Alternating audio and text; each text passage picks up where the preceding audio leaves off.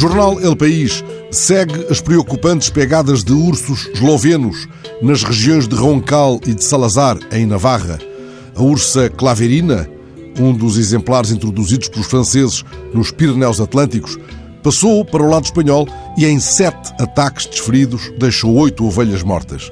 Os criadores de gado de Navarra estão em pé de guerra e o governo regional protestou já, junto de Paris, pela falta de informação que acompanhou a operação de outubro.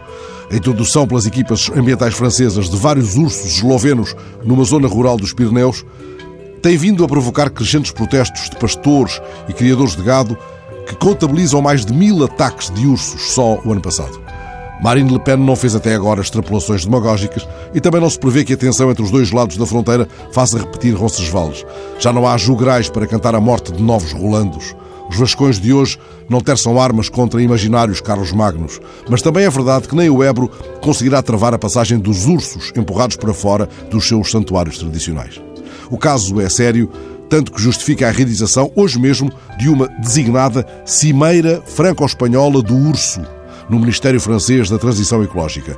Esta cimeira, solicitada pelo governo de Navarra, está já a ser referida pela imprensa como Cimeira Claverina. Nela não participa, nem sequer como observador, qualquer representante das autoridades portuguesas do setor, não obstante o recente avistamento no Jerez de um urso pardo vindo da região cantábrica.